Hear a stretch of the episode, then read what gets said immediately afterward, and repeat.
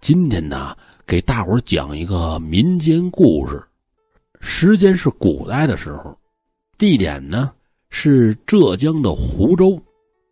在那会儿啊，有一个传说，说谁要是遇到了解决不了的难事可以找鬼来帮忙。怎么做呢？找一个这柳条编的笸箩，等到夜深人静的时候，端着笸箩。在这巷子里边捞着走，就是一边走一边做这捞东西的动作，就这么着。如果感觉这笸箩变沉了，就说明有鬼来了。有什么事儿跟鬼说，如果来的是善鬼，就能帮你去办；如果是恶鬼呀，嘿嘿，那肯定是凶多吉少。这事儿啊，风险太大。也没人敢去尝试，怕求鬼不成，反倒是把自己的小命搭进去。城里呢，有这么一家人，姓麻，干什么的呀？开豆腐房的，几代人是本本分分、苦心经营，口碑特别的好，也攒了点钱。这年老店主死了，这就把买卖传给了自己儿子。他这儿子叫麻二，这家伙不务正业，嗜赌成性，根本就看不起开豆腐房这买卖。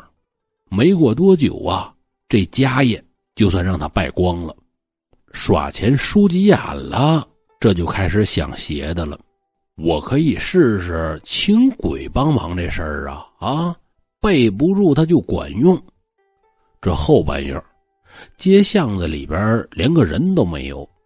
马二端着柳条笸箩，在街巷子里边串，一边走一边还做出捞东西的动作。这不胡说八道吗？啊，这也没来鬼呀！刚想到这儿，就觉得笸箩一沉，紧接着有人就说话了：“你找我干什么呀？”啊！马二看了半天手里的笸箩。这里边里边也没人呢，哎，往哪儿瞧呢？啊，你抬头。马二抬起头来，看见眼前站的这位，可吓了一跳。不光是因为眼前站的是个鬼，更因为呀，这个鬼他认识。这鬼叫胡二赖，当地有名的土匪，杀人放火是无恶不作。后来呀，让官府砍了脑袋。哎呀，我我怎么把他给请来了呀？啊，完了完了完了，这回可完了，这不倒霉催的吗？这时候就看胡二赖和颜悦色的就说了：“嘿，小兄弟，你找我有什么事儿啊？”啊，马二一看，哎，这胡二赖还成哈，也不是那么凶。哎呦，哥哥，我呀，我我赌输了钱，想请你呀帮我赢点翻翻本儿。哦，嗯，这事儿啊没问题啊，赌钱是我的强项，不过你可得答应我一个条件。啊，哥哥，嗯，什么条件呢？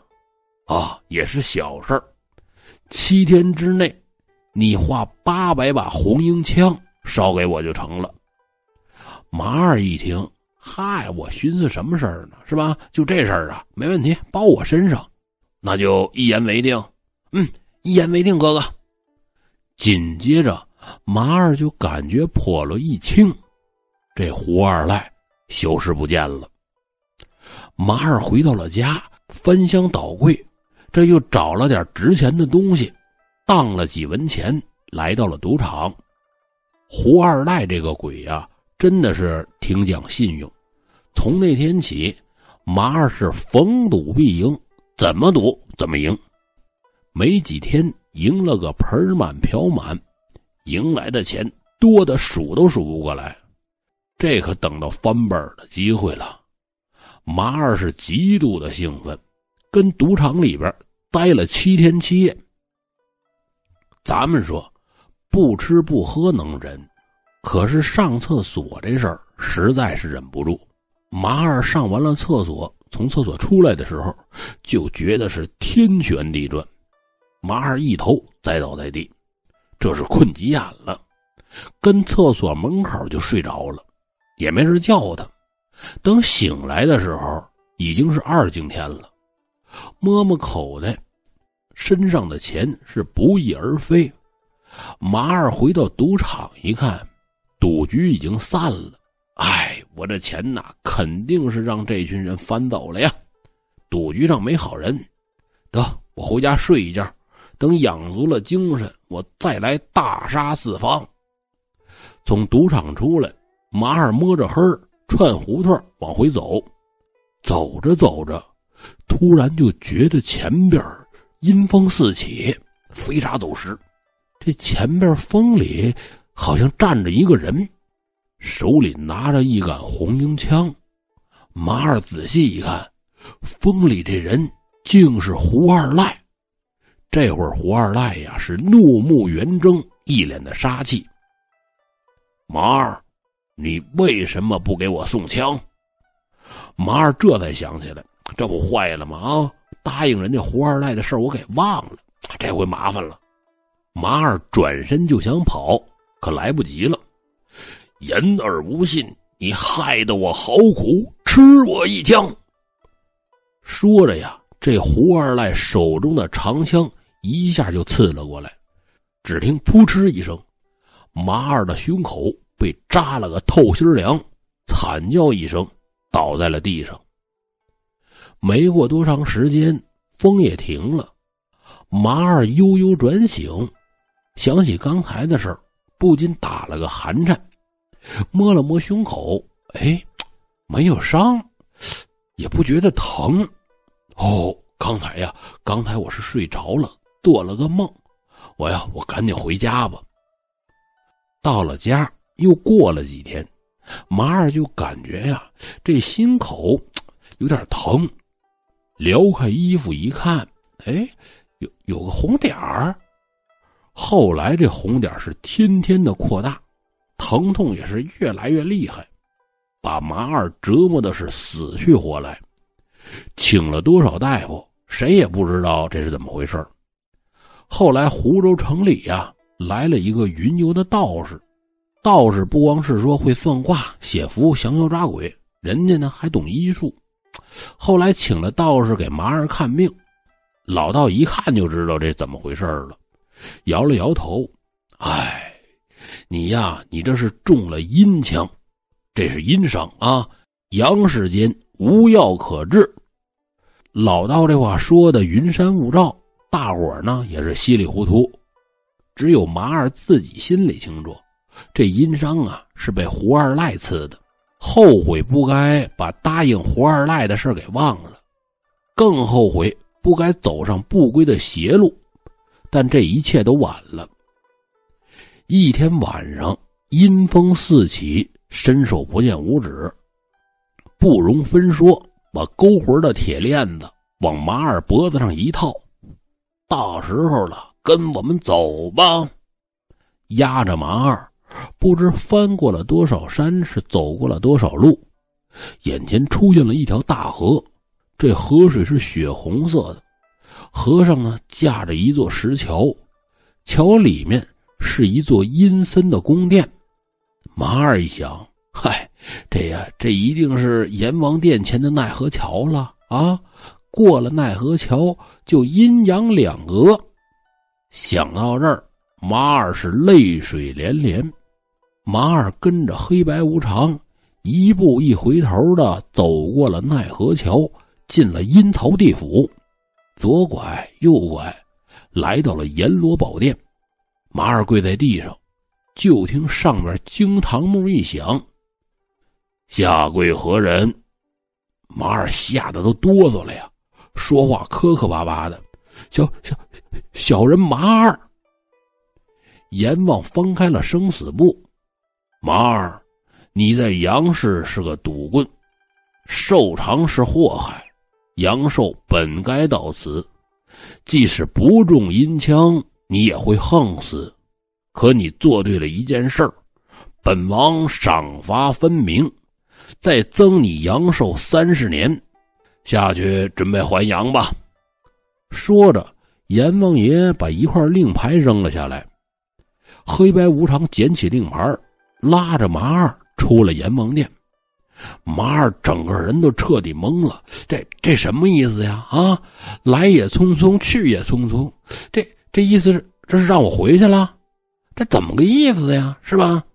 冥思苦想了老半天，怎么也想不明白阎王爷的话。我这一辈子赌钱，我就没做过一件好事这这阎王爷喝假酒喝糊涂了吗？啊！黑白无常压着马二来到了阴山脚下。阴山这儿啊，有一个黑沉沉的铁门，这洞门口立着特别多的石头柱子，每个柱子上绑着一个鬼。这些鬼个个是面目狰狞，其中就有这胡二赖。马二从这路过，正好就跟胡二赖呀撞个脸对脸胡二赖看见马二了，恨得牙根都痒痒啊！马二呀，马二啊，你说话不算，嘿，也落得和我一样的下场！呸，活该报应！马二觉得理亏，胡二赖人家挺守信用啊啊！